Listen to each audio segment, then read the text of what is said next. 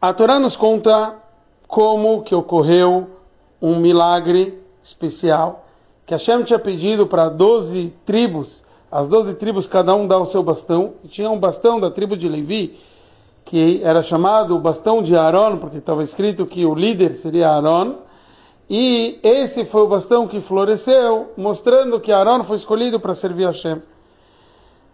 Cabe a gente entender o porquê de dois milagres. Já teve um milagre, Deus demonstrando contra Korach, etc., que Aaron foi escolhido, e porque aqui teve que ter um outro milagre sobre a história do bastão.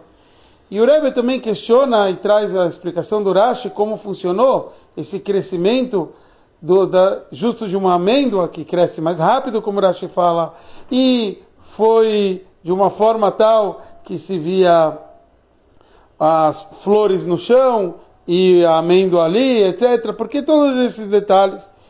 Aqui a gente entende que, de um lado, Hashem queria mostrar, que já tinha mostrado para Korach, que Korach tinha ido contra o Moshe, falou que Moshe Rabbeinu falava as palavras dele, ele que escolheu, e Hashem mostrou que não, que tudo que, Hashem, que Moshe Rabbeinu fala é a vontade de Hashem.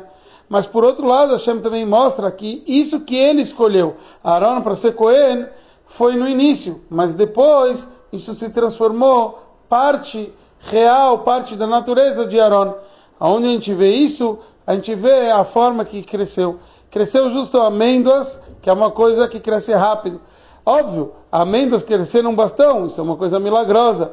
E justo em um só bastão.